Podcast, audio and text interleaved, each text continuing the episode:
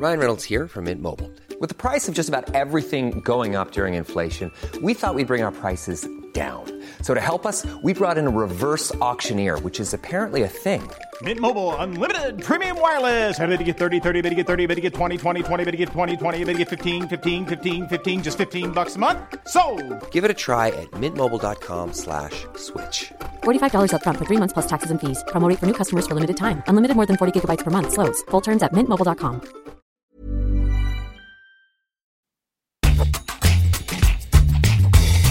Salut, c'est Marion Lefebvre. Pour certaines et certains, c'est la seule chose qui leur permet de vivre aussi calmement que possible cette période trouble. Et pour d'autres, c'est un nid d'informations pas toujours très très fiable, où les infox vous montrent un. Oui, je vous parle bien d'Internet. Preuve de son importance d'ailleurs, en cette période de confinement, en moyenne, le trafic de la plupart des réseaux télécoms mondiaux aurait bondi de 30 à 45% par rapport à la même période l'année dernière. Avec le télétravail, les applications de vidéoconférence comme Skype ou Zoom explosent. Leurs flux de données ont augmenté de plus de 300% aux États-Unis. Bref, dans nos pays occidentaux, on a tendance à prendre la connectivité pour un acquis, une valeur sûre vers laquelle se tourner quand le reste du monde est inaccessible ou hostile. Certaines parties du monde n'ont pas ce luxe. Au Venezuela, par exemple, les coupures de courant et donc d'Internet sont fréquentes depuis la série de pannes d'électricité en mars 2019 qui avait mis hors ligne 96% de la population. En Guinée, la semaine dernière, les réseaux sociaux ont été coupés pendant 36 heures à l'occasion des élections parlementaires. Ces coupures Internet ont bien sûr des conséquences humaines importantes, pouvant aller jusqu'à faire des victimes comme en Iran, où des chercheurs se sont inquiétés que la coupure des réseaux sociaux ne serve pas uniquement à museler les opposants au régime, mais aussi à tuer à huis clos. Elles ont aussi d'autres effets moins évidents, mais tout aussi cruciaux pour les populations concernées. Les coupures coûtent cher, très cher. L'Iran, en coupant Internet, a par exemple perdu 1,5 milliard de dollars en 5 jours. Ces pertes économiques cachées, c'est ce dont on va vous parler dans l'épisode du jour. Bienvenue dans Programme B.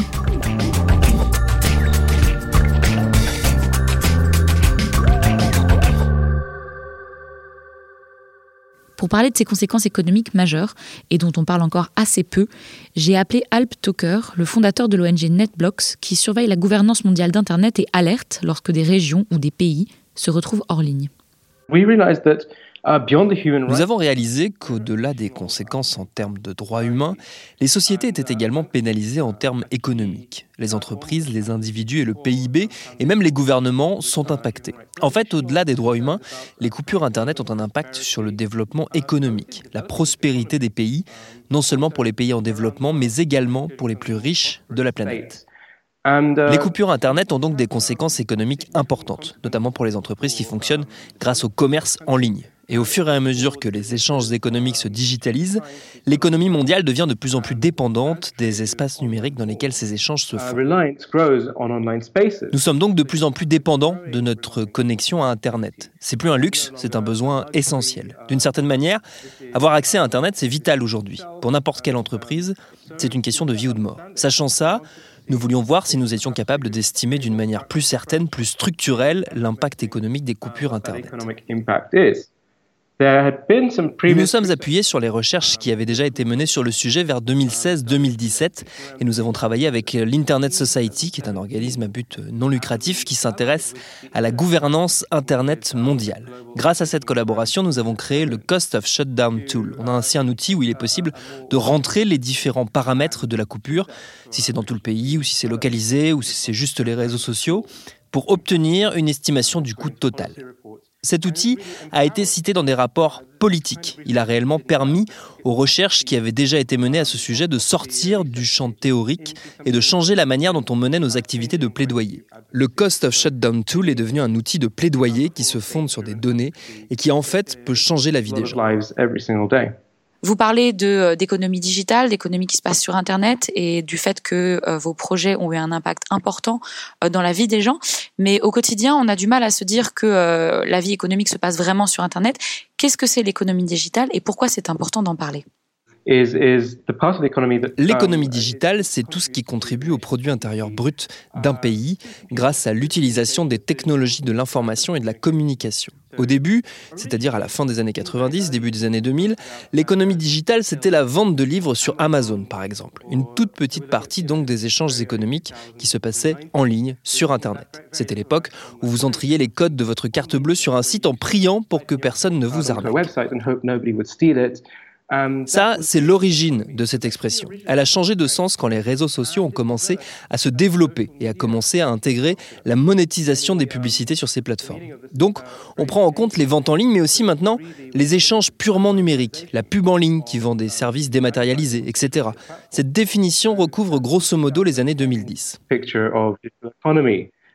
Depuis, la définition s'est beaucoup élargie, puisqu'aujourd'hui tout est digital. Toutes les chaînes d'approvisionnement passent à un moment par le numérique. Ce qui veut dire que l'économie digitale et l'économie réelle commencent à se superposer. Sans email, sans application de messagerie, ces entreprises ne peuvent plus fonctionner. Même des activités traditionnelles comme l'artisanat ne pourraient fonctionner sans Internet parce que les vendeurs utilisent des boutiques en ligne comme Etsy pour vendre leurs produits.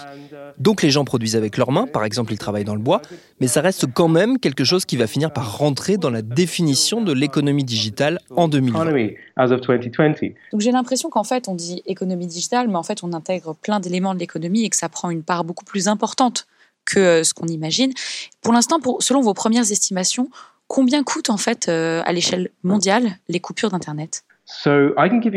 Alors je peux vous donner quelques estimations qui ont été produites grâce à notre outil. En réalité, ces chiffres se situent vraiment dans la fourchette basse de ce que sont réellement les conséquences de ces coupures. Ce sont uniquement les conséquences dont on a connaissance. L'un des chiffres que nous utilisons beaucoup a été produit par une société de VPN qui crée des réseaux privés virtuels en utilisant notre outil et en nous fiant aux rapports détaillés que nous faisons sur les coupures Internet de par le monde. Avec ces outils, ils sont arrivés à un chiffre qui correspond grosso modo à nos estimations. Environ 8 milliards de dollars américains pour l'année passée. C'est encore une fois une estimation, mais ce chiffre est énorme, surtout quand on pense qu'une grande partie de ces pertes concerne les pays en développement. Ces pertes peuvent aussi englober une partie de l'aide au développement, qui est censée aider les communautés de ces pays, mais qui est en réalité perdue à cause des coupures. En plus, parfois, ces coupures sont très anodines. Par exemple, certains gouvernements coupent Internet pour éviter à des élèves de tricher pendant leurs examens. Encore une fois, 8 milliards, c'est vraiment la fourchette basse de nos estimations. Certains pays ne sont pas réellement pris en compte d'ailleurs. Les économies de l'Iran et de la Chine, par exemple, composent depuis très longtemps avec ces coupures, ce qui en fait des points d'ombre dans notre analyse. Essayer d'estimer le coût des coupures n'a pas vraiment de sens dans ces cas-là, parce qu'on n'a aucune idée de ce que seraient leurs économies sans ces freins-là. C'est essayer d'estimer quelque chose qui n'existe pas. Donc, avec ces quelques nuances en tête, on peut avoir une estimation globale qui peut à son tour être utilisée pour construire et orienter des politiques. C'est intéressant parce que j'allais justement vous demander quels sont les pays, quels sont les continents les plus touchés euh, par, ces, par ces coupures euh, d'Internet coûteuses finalement. Je pense à un pays en particulier, parce que ses citoyens cherchent par tous les moyens à rester en ligne, alors que leur gouvernement n'arrête pas de couper Internet pour mille et une raisons. Je veux parler de l'Irak. Le chiffre dont je vais vous parler ne prend même pas en compte les coupures dues aux crises politiques dans le pays. C'est juste le coût d'une coupure Internet pendant un examen. Cette coupure a coûté 8 à 10 millions de dollars à l'Irak. Et cette perte touche principalement les startups, les gens qui développent des technologies nouvelles, bref, des projets innovants. Dans un pays qui a fait face à la dictature et sort tout juste de guerres dévastatrices, ces gens essayent de le moderniser selon des idéaux que nous partageons tous. Et puis voilà, Internet est coupé pour une raison ridicule. Ces millions perdus viennent directement des poches des citoyens. Ces coupures sont antidémocratiques et constituent une manière de contrôler la population. Et parce que ces pertes ne touchent pas forcément les dirigeants, ils s'en moquent. Vous parlez de l'Irak, mais c'est intéressant aussi, il me semble que dans, dans certains rapports, on mentionne tout particulièrement le continent africain. Euh, comment est-ce que euh, les coupures à Internet ont, impacté finalement le continent euh, à ce niveau-là, qui, repose beaucoup finalement sur, sur Internet et notamment sur Internet mobile? Tout à fait. Je crois que notre outil a d'ailleurs été plus utilisé sur ce continent que n'importe où ailleurs. Ces estimations peuvent ne pas sembler très élevées quand on les compare avec d'autres pays plus riches ou des pays dont l'économie repose sur le pétrole, mais elles restent énormes pour les communautés touchées. Par exemple, en Éthiopie, une coupure Internet d'une journée coûte environ 4,5 millions de dollars au pays ou 130 millions de birs, la monnaie nationale. Il faut garder en tête qu'on parle ici de pays où l'utilisation des téléphones portables a bondi et qui les utilisent beaucoup, notamment avec les réseaux sociaux, pour faire du commerce. L'économie informelle y repose aussi beaucoup sur des échanges via Internet, notamment grâce au développement des monnaies virtuelles. Certains agriculteurs essaient de vendre leurs récoltes en ligne, par WhatsApp par exemple. On ne parle pas d'e-commerce ici, mais d'un commerce qui repose sur cette application de messagerie. Ça a été très bien démontré par CIPESA, un centre de recherche et d'analyse de la politique internationale des technologies de l'information et de la communication en Afrique orientale et australe, entre autres. Ça nous a réellement interpellés. Je me souviens que je lisais un rapport sur l'Éthiopie, justement, et le coût économique pour une région était d'environ 100 000 dollars, ce qui n'a pas l'air énorme. Mais pour cette région, quand on y regarde de plus près, c'est une somme très importante pour une coupure aussi localisée. Ce n'est pas le nombre de zéros ou le chiffre qui compte, mais plutôt ce que ça représente en fonction de ce que les gens avaient pu épargner et gagner. Il y a une chose qu'on évite de faire, c'est d'utiliser notre outil pour du plaidoyer lorsque les coupures sont politiques, par exemple lorsqu'elles se déroulent pendant des élections. Si votre démocratie rencontre des problèmes comme cela, c'est peut-être plus préoccupant pour vous que de savoir combien cette coupure vous a coûté. Mais on a réalisé que certaines organisations, certains activistes utilisent notre outil dans ces cas-là. On essaye d'être sensible aux réalités du terrain. Si pendant une coupure, par exemple, des gens meurent, c'est une atteinte aux droits fondamentaux. Et on concentre nos activités sur ces conséquences-là pour obtenir un soutien international. Dans ce contexte, on ne s'intéresse pas aux questions économiques. Mais on a été surpris de voir que certains le font et que ça marche. Les médias locaux reprennent l'information. Je pense que c'est super que les gens s'emparent de ça, même si on pense à NetBlocks que c'est pas forcément l'outil adéquat. C'est le principe d'avoir un système ouvert. L'outil n'est plus réservé aux chercheurs qui détiennent une expertise particulière. Il devient une plateforme ouverte dont les différentes communautés peuvent s'emparer et c'est ce qu'on veut. Du coup, l'impact économique, on peut pas le, on peut pas le limiter, c'est-à-dire qu'il touche tout le monde, y compris, j'imagine, les gouvernants. Et du coup, est-ce qu'au-delà de l'intérêt scientifique, vous avez développé Cost pour envoyer un signal peut-être plus fort au régime autoritaire en leur montrant que finalement ça touche aussi à l'économie de leur pays et donc à leurs intérêts. NetBlocks, c'est un organisme non partisan, donc on ne cible aucun gouvernement ni aucune autorité en particulier. On prend nos précautions pour se concentrer sur les données que nous produisons. Cela dit, nous défendons les droits humains et le droit des pays en développement à la prospérité. Donc, dans ce cadre, bien sûr, le but est de trouver de nouvelles façons de parler des coupures Internet à des gouvernements qui ont peut-être une interprétation un peu différente de la nôtre de ce que sont les droits humains. Um, Depuis que vous avez mis en ligne cet outil, est-ce que finalement vous avez observé une, que, que, dans certains pays, il y a eu des, des, changements réels de certains gouvernements ou de certaines autorités qui ont été plus sensibles à ça et à ce coût économique? Ces estimations ont parfois été utilisées par d'autres pour entamer des discussions avec leur gouvernement. Par exemple, on a rencontré et échangé avec des ministères au sujet de ses conséquences économiques. L'Éthiopie, notamment, voulait en parler avec nous, et on y a été l'année dernière. C'est plutôt positif. Ils ont pris conscience de ces chiffres. Ce qui est aussi important pour nous, c'est de chiffrer ces estimations en monnaie locale, en plus des dollars. Parce que ça n'a pas de sens d'en parler en dollars. C'est juste que c'est une unité assez pratique à utiliser aujourd'hui, mais ça aurait pu être n'importe quoi d'autre. On utilise toujours la monnaie locale pour les incidents locaux, que ce soit des francs CFA ou des bières en Éthiopie ou des livres. Ça a beaucoup plus de sens. Il faut trouver la bonne manière d'en parler, et souvent les organisations locales savent très bien le faire.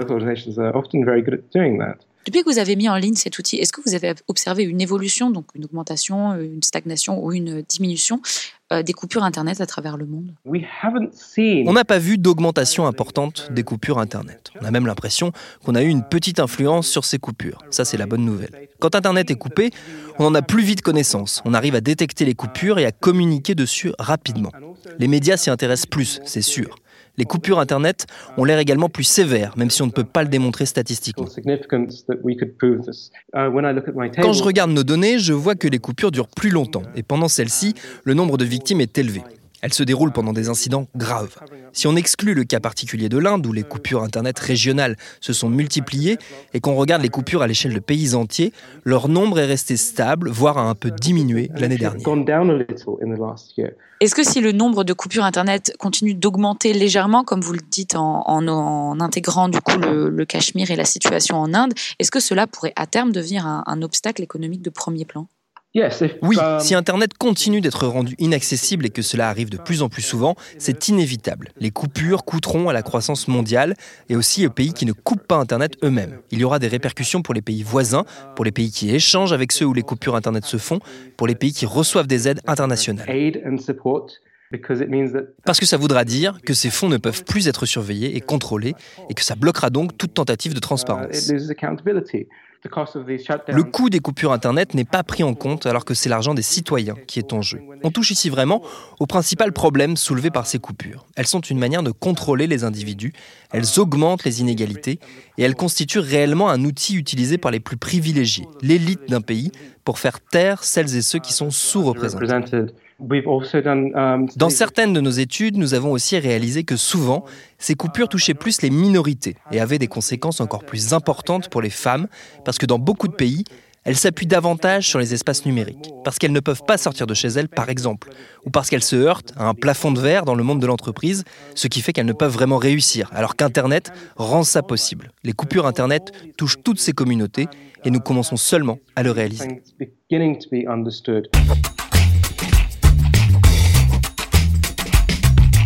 Si vous voulez tester par vous-même l'outil développé par NetBlocks, rendez-vous sur leur site netblocks.org. Merci à Alp Talker pour son temps et merci à Thomas Rozek pour la traduction. Programme B, c'est un podcast de Binge Audio avec Lauren Bess à la production et Mathieu Thévenon à la réalisation. Abonnez-vous sur l'appli de podcast de votre choix pour ne manquer aucun épisode. Pour échanger avec nous, il y a toujours Facebook, Twitter et Instagram. Merci de nous écouter et à bientôt sur Programme B.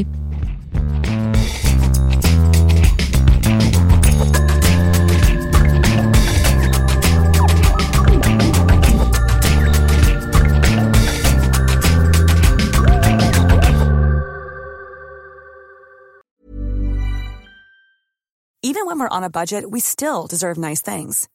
Quince is a place to scoop up stunning high-end goods for 50 to 80% less than similar brands. They have buttery soft cashmere sweaters starting at $50, luxurious Italian leather bags, and so much more. Plus, Quince only works with factories that use safe, ethical, and responsible manufacturing.